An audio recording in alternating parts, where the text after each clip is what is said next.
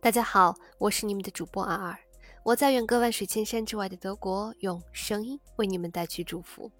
今天为大家带来谭旭东的《叶子与果实》。《叶子与果实》，作者谭旭东，朗读二二。去见树叶了吗？秋天快要走了，风会带走这个树的孩子。去收集果实了吗？用信封包好，寄给春天，送给泥土。叶子有爱，果实是心。